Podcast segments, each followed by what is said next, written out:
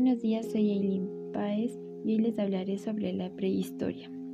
La prehistoria es el periodo más antiguo de la humanidad y esta es la etapa que abarca el desarrollo de las primeras sociedades humanas, desde la aparición de los primeros homínidos hasta la invención y difusión de la escritura. La prehistoria se divide en dos grandes edades, que son el paleolítico y el neolítico con un periodo intermedio de transición llamado Mesolítico.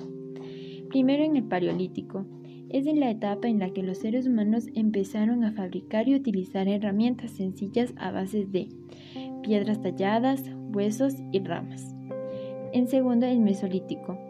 Es la etapa en la que los seres humanos abandonaron la depredación, perfeccionaron sus herramientas y nace la economía productiva. Y el Neolítico es en la que los seres humanos pasaron de ser nómadas a sedentarios, ya que descubrieron la agricultura y la ganadería.